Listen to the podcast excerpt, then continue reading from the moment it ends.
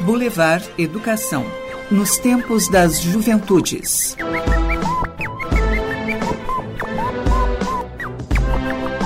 Olá! No ar, Boulevard Educação, o podcast sobre temas em educação social, educação em direitos humanos e socioeducação, apresentando a série Conheça o CIES.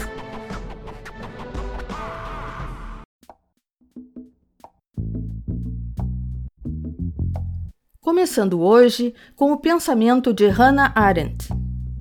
Todas as instituições políticas são manifestações e materializações do poder. Petrificam-se e declinam a partir do momento em que o poder vivo do povo deixa de as sustentar. E agora, o comentário do professor Maurício Perondi, da Faculdade de Educação da URGS. Na atualidade, a juventude representa o segmento de maior vulnerabilidade social.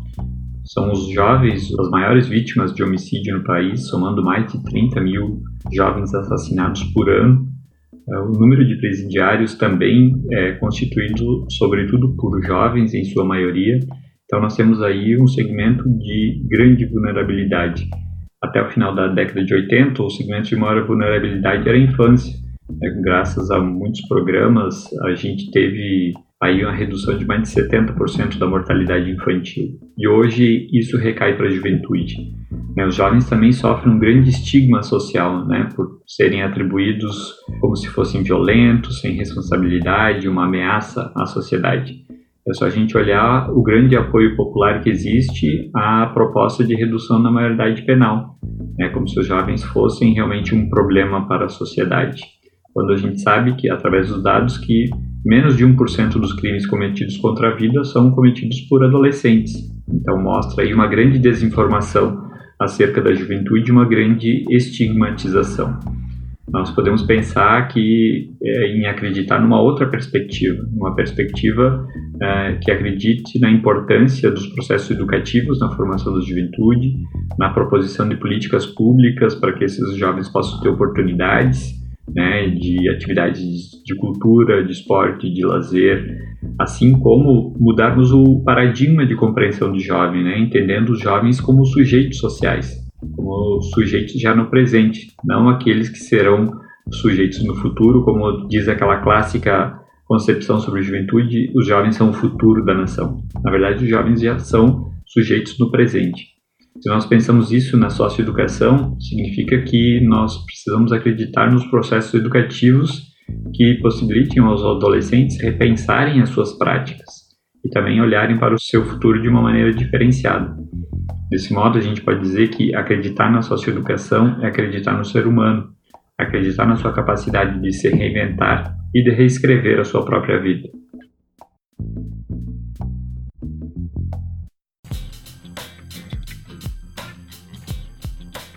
Boulevard Educação, com a série Conheça o CIES. E nós prosseguimos com a participação do professor Maurício Perondi. Ele é coordenador do Observatório em Socioeducação do CIES e vai nos falar sobre a criação e as atividades realizadas pelo Observatório. Olá, Maurício, seja muito bem-vindo ao nosso podcast Boulevard Educação. Olá, Giancarla, muito obrigado pelo convite em participar do projeto. E nós vamos conversar hoje sobre o Observatório da Socioeducação, que integra o CIAS, o Centro Interdisciplinar de Educação Social e Socioeducação da Faculdade de Educação da URGS. Maurício coordena o observatório, mas eu gostaria de te pedir, Maurício, que a gente primeiro soubesse como que começou o teu envolvimento com o CIAS. Quando que começou e como que tem sido? O meu ingresso no CIES, ele se deu no ano de 2019, logo que eu ingressei como professor na Faculdade de Educação, na área de Educação Social.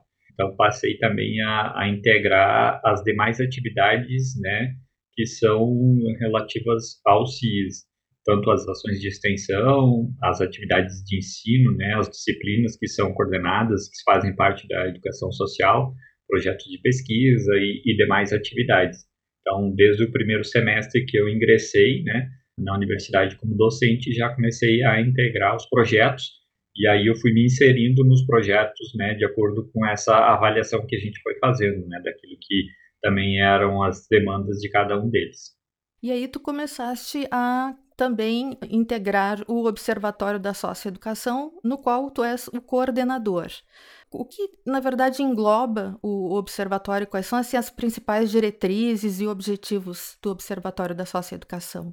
O observatório ele tem um, o objetivo principal dele é da produção de dados, produção e sistematização de dados. Né? Então, não só o Observatório da Socioeducação, né, outros observatórios que a gente tem, sobretudo os observatórios sociais, né, eles têm esse foco de é, tratar os dados para que eles sejam conhecidos e para que a gente possa ter a sistematização né, desses dados. Então, é muito importante para uma atividade, para uma identidade de um observatório, a realização de pesquisas, a sistematização e publicação de dados. Mas, além disso, o observatório pode desenvolver, no nosso caso também a gente faz isso, desenvolver atividades de extensão, né? buscando dar visibilidade a esses dados né, sobre o tema, no nosso caso da socioeducação, para a comunidade em geral, para os públicos com os quais a gente tem relação, especialmente a rede socioassistencial, e também pode desenvolver atividades de ensino, né, atividades formativas. De modo geral, ele também acaba a, atuando né, nas três dimensões da universidade, né, tanto na pesquisa, como na extensão, como também no ensino. Mas é fundamental essa dimensão da pesquisa e da produção de dados. Né?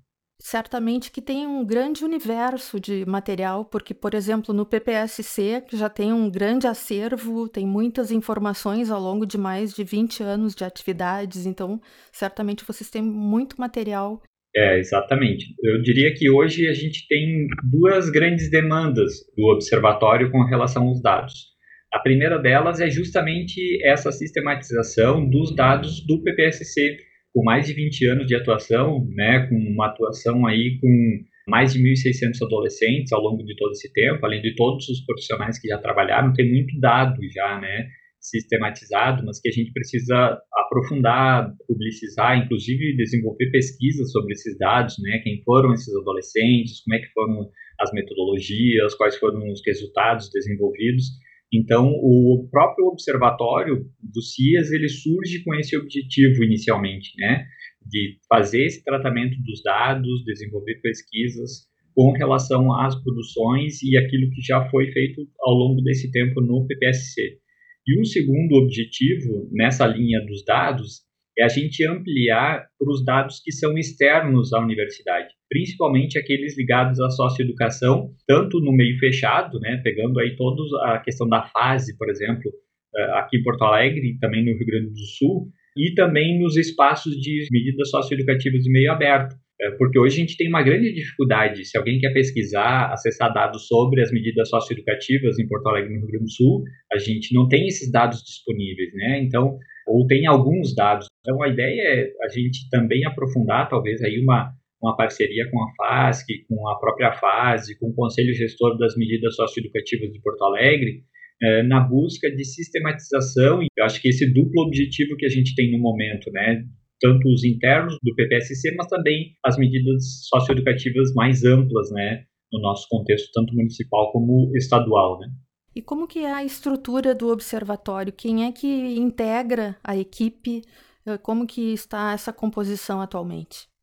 É, no momento, nós temos uma estrutura de uma equipe que é composta por professores, né, da Faculdade de Educação é, e também do Instituto de Psicologia e Serviço Social. É, nós temos estudantes de graduação estudantes de pós-graduação que estão pesquisando o tema da socioeducação, especialmente na área de educação e na área de ciências sociais. E também temos, nesse momento, em 2020, pela primeira vez, uma bolsista de extensão, né? a primeira bolsista de extensão do, do observatório. Né? Então, a gente tem essa composição então, enquanto equipe que constitui o observatório.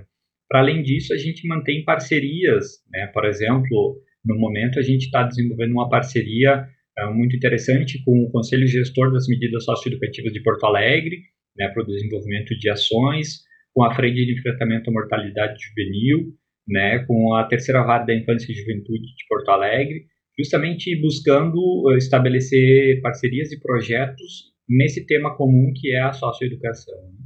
Tem um, uma peculiaridade muito importante que se destaca no CIS e também no, no observatório, que é esse caráter interdisciplinar e intersetorial. Envolve as parcerias e convênios. O que, que tu poderias nos destacar de alguns dos retornos que tem tido a partir dessas parcerias que o observatório tem feito com essas instituições? Então, eu acho que esse caráter que praticamente todos os projetos do CIS têm, né, da sua interdisciplinaridade, também está muito presente, né, no, no observatório. Eu acho que, além da interdisciplinaridade, a gente tem uma interinstitucionalidade, porque tem parcerias com outras instituições, conforme eu citei, eu acho que isso é muito importante, né, é um tema que está em relação com a sociedade, né, com várias instituições sociais. Eu destacaria especialmente três ações que a gente tem desenvolvido a partir dessas parcerias. Uma é um grupo de estudos né, interdisciplinar que a gente tem feito sobre as medidas socioeducativas, em, em que tem participado tanto os integrantes do observatório, como também membros da rede socioassistencial, como por exemplo dos CREAS aqui de Porto Alegre, né, que querem também um espaço de formação, de estudo sobre as medidas socioeducativas. Então essa é uma ação importante. A outra ação é um seminário que a gente está eh, desenvolvendo esse ano em três etapas, que é um seminário chamado Juventudes, Violência e Segurança Pública. Né, nós tivemos mais de 350 inscritos nesse seminário, né, com uma ampla participação da comunidade externa. Então, acho que uma parceria muito interessante que tem resultado já em aspectos muito significativos, né, não só para o observatório, mas eu acho para todas as instituições que discutem as medidas socioeducativas. Por exemplo, uma das ações que a gente fez dentro do seminário é um painel apenas com a participação de jovens, né, trazendo as suas experiências uh, vivenciadas nessa situação de violência. E foi muito interessante a participação e o compartilhamento de ideias, e isso tem gerado agora, né, como consequência até desse painel realizado no seminário, uma perspectiva de que a própria rede socioassistencial de Porto Alegre, assim como a, a própria fase, pense na participação, numa representação de participação de jovens nas suas organizações, ou seja, nas suas redes. Então, eu acho que isso já demonstra uh, como é interessante, né, um seminário que é pensado coletivamente com diferentes instituições e pessoas, que também vai provocando e trazendo mudanças, inserindo sobretudo os jovens né, como participantes ativos né, nas suas instituições, como representantes protagonistas, eu acho que é um, um alcance muito positivo que a gente pode destacar.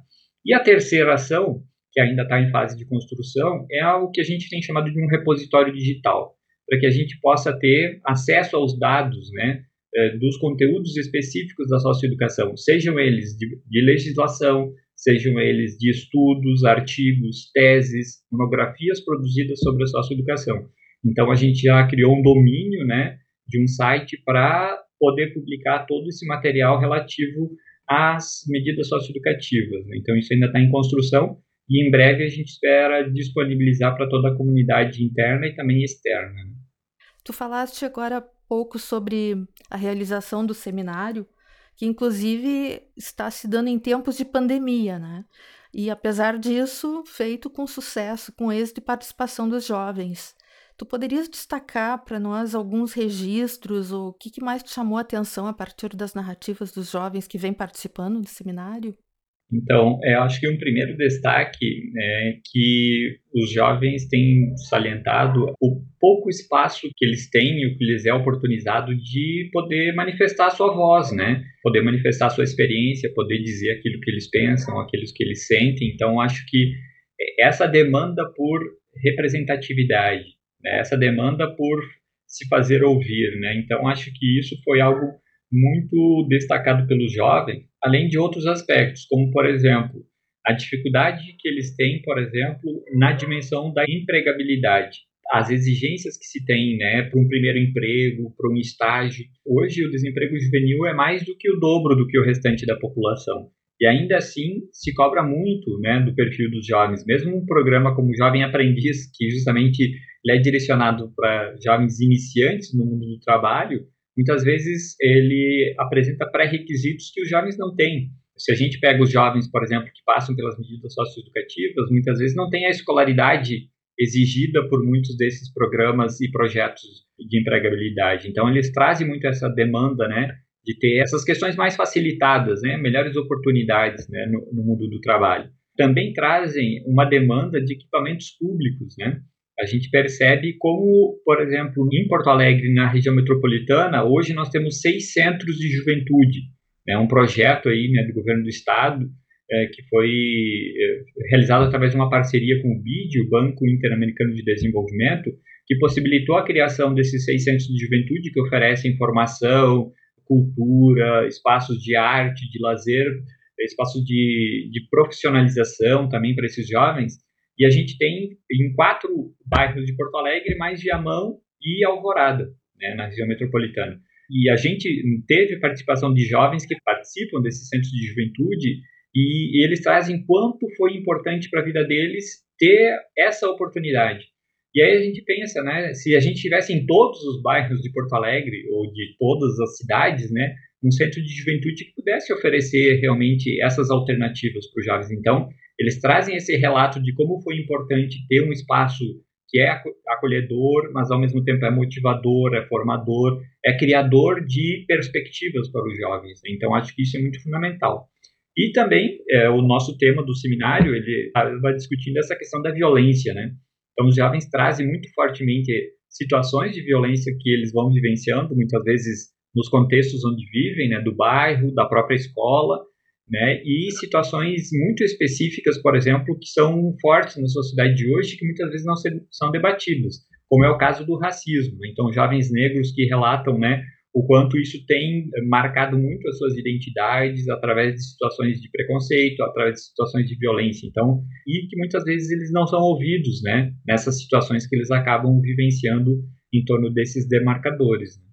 Inclusive, o mapa da violência deste ano divulgou um índice alarmante, né, que em 2018 mais de 75% dos homicídios foram cometidos contra jovens negros, né, de idades entre 15 e 29 anos é alarmante realmente né, os dados né, do mapa da violência. Né? Se a gente olha, tem se usado algumas expressões para marcar essa, esses dados, né? como, por exemplo, o genocídio da juventude negra ou o extermínio da juventude negra, dado o elevado índice de morte de jovens. Uh, o Brasil hoje mata mais jovens do que países em guerra. Né? Nós temos mais de 30 mil jovens assassinados por ano no Brasil é um dado absurdo, né? um dado alarmante. São mais de 90 jovens que são assassinados por dia e isso quase não tem visibilidade. Né? Se a gente vai olhar, quase não aparece na mídia, quase não aparece nas diferentes instâncias da sociedade. E grande parte desses jovens que são impactados por esse índice de violência realmente são negros, jovens pobres, né, que moram nas periferias, com baixa escolaridade, que têm dificuldade de acesso ao emprego, que têm dificuldade de acesso as políticas públicas, né? Então acho que aqui tem uma grande demanda também que a gente precisa pontuar, que é essa necessidade de efetivação de políticas públicas. Que o que a gente tem visto é justamente uma redução ao invés de uma ampliação das políticas públicas voltadas especialmente para a juventude. Né? Com certeza. E, e, fazendo uma ligação entre os principais temas do seminário, né, a questão das juventudes violências com a segurança pública, qual que tem sido o papel né, desempenhado pelos agentes de segurança pública na relação com os jovens e dentro desse contexto de violência? Então, o que a gente percebe é que o tema da segurança pública ele está em, em debate né, na sociedade de modo geral, mas ele tem impactado muito a adolescência e a juventude, né? Esse dado aumentou inclusive durante a pandemia, né? O caso de adolescentes e, e jovens sofrendo violência, não só através da violência, através dos homicídios ou do, das disputas entre facções do narcotráfico, mas inclusive de violências sofridas por parte de forças da segurança pública, como o caso das forças policiais. Então a gente chamou também os agentes de segurança pública para discutir né, no seminário. Então um dos integrantes, né, que participou, que é representante, né, da, das forças policiais de Porto Alegre, trazendo essa discussão do desafio que se tem na própria formação dos policiais, né, dos policiais militares que fazem esse atendimento mais direto, né, e que muitas vezes tem um tipos de abordagem que não necessariamente eles tiveram uma formação anterior para poder ter uma abordagem diferenciada com esses jovens. Né? Então, tem um grande desafio e por isso que a gente também está dialogando com os agentes de segurança pública, né, para entender como é que se dá essa formação, como é que isso acontece, para que a gente não tenha uh, situações já de, de um atendimento uh, marcado pela violência, por uma discriminação, né, pelo preconceito com os jovens, dependendo de suas características, né. Então, acho que é fundamental a gente fazer esse debate em torno da, da questão da segurança pública, justamente também com os agentes né, que operam né, no nível da segurança pública. Maurício, tendo em vista essa riqueza de atividades que são desenvolvidas pelo observatório, como que vocês pretendem disponibilizar essas informações, como por exemplo toda essa riqueza de dados obtidos através do seminário? A gente já tem o, um domínio né, para o site do observatório, que vai ser um domínio um site da URGS, em que a gente vai disponibilizar esse material, né? Então, tanto como produções, também como as próprias gravações, né? Hoje elas já estão disponíveis no próprio canal do YouTube do CIES, né?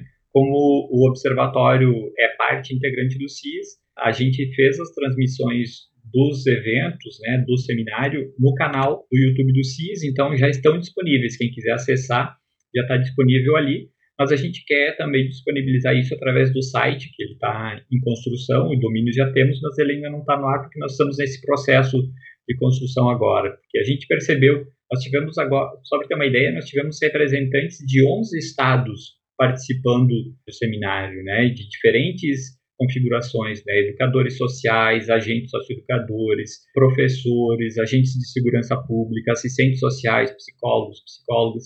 Então, acho que é importante a gente perceber que tem uma demanda, né?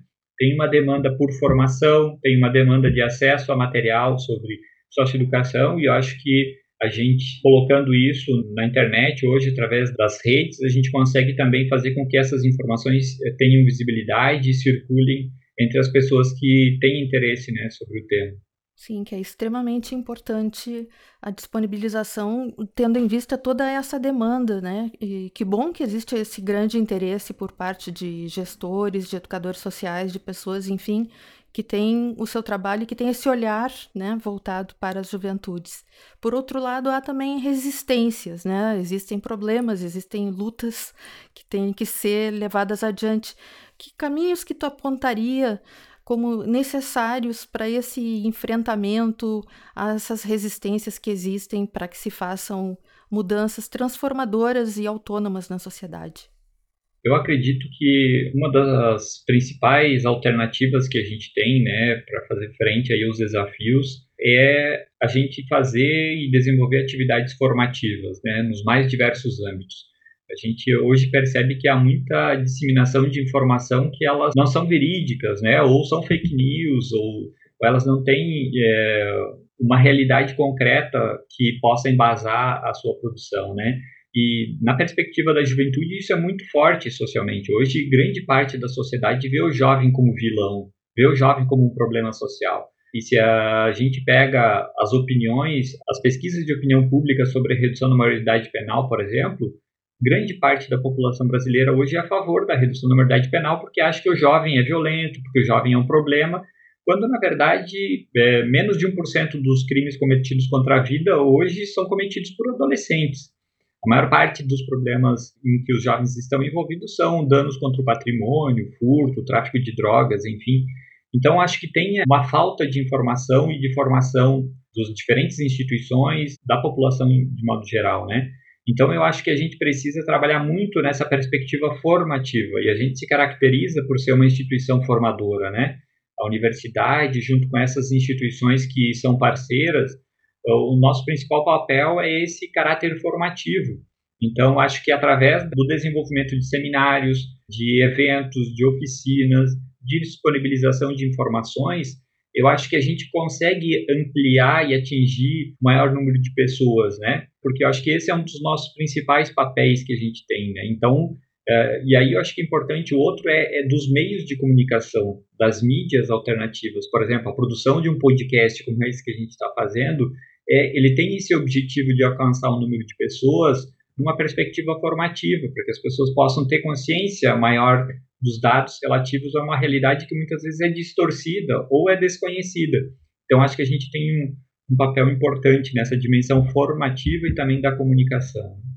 Maurício, eh, como professor dentro da grande área da educação, o que, que te motivou e te motiva a atuar mais dentro do teu âmbito de tanto de ensino quanto de pesquisa, atividades de extensão, no trabalho voltado para as juventudes?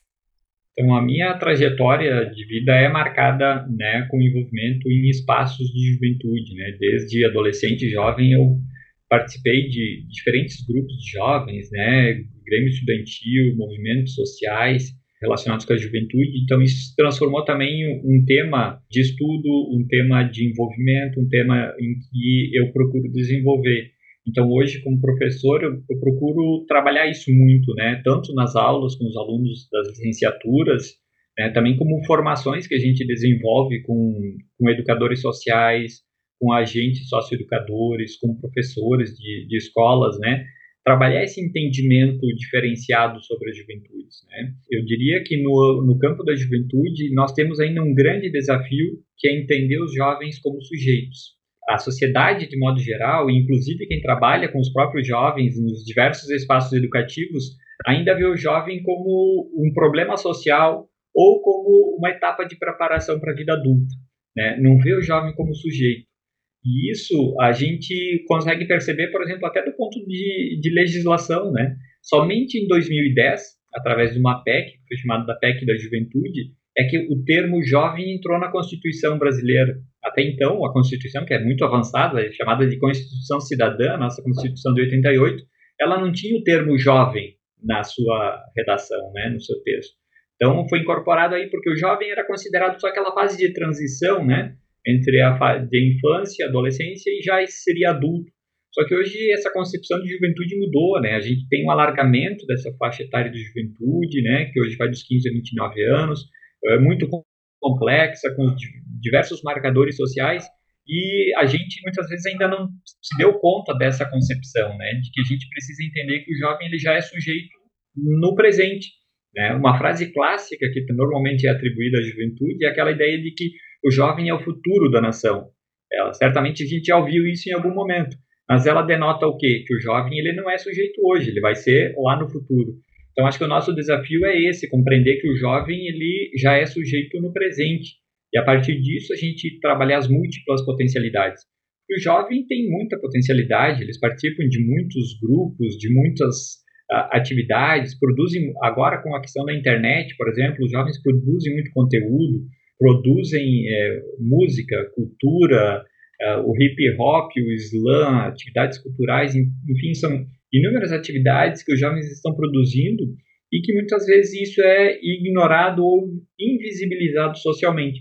E as próprias instituições educativas, por exemplo, seja escola, seja universidade, elas acabam desconsiderando isso, né?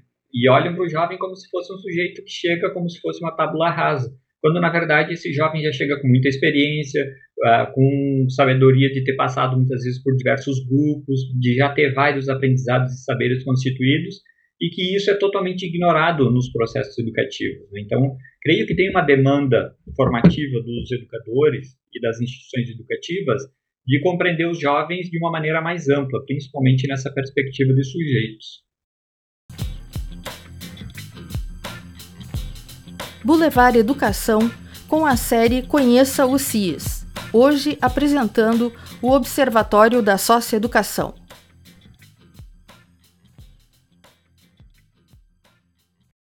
Meu nome é Ana Luísa Vargas Oliveira. Eu estou no terceiro semestre de Pedagogia da URGS. Me tornei bolsista do Observatório da Socioeducação em 2020 e acompanho as reuniões desde março deste ano e desde então eu tenho participado de todos os projetos realizados. O primeiro deles foi um grupo de estudos que foi realizado durante a quarentena, quando as aulas estavam suspensas e era uma forma de os membros do CIS se manterem conectados, porque as reuniões eram organizadas entre alguns coordenadores, algumas bolsistas, e estava sendo bem legal. A gente acabou suspendendo temporariamente, em razão das aulas terem voltado, e do, da agenda de todo mundo ter apertado um pouco. Um segundo projeto realizado neste ano foi o vídeo para a Semana Acadêmica da URGS, mais especificamente a Salão de Extensão.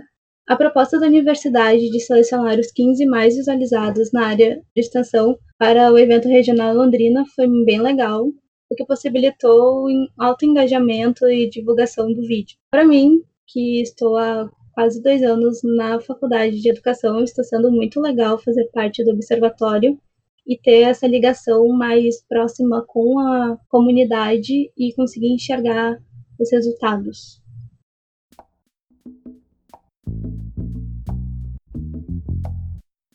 Para saber mais sobre o CIS, seus programas e projetos de pesquisa, ensino e extensão, acesse o site www.ufrix.br/cias. Contato pelo e-mail cias@ufrix.br. O Levar Educação é uma realização do CIES, Centro Interdisciplinar de Educação Social e Socioeducação da Faculdade de Educação da URGS, em parceria com o NAPEAD, SEAD URGS. Edição de Leonel Jaques. Apresentação e direção de produção de Giancarla Brunetto. Uma boa continuação de semana e até o próximo episódio.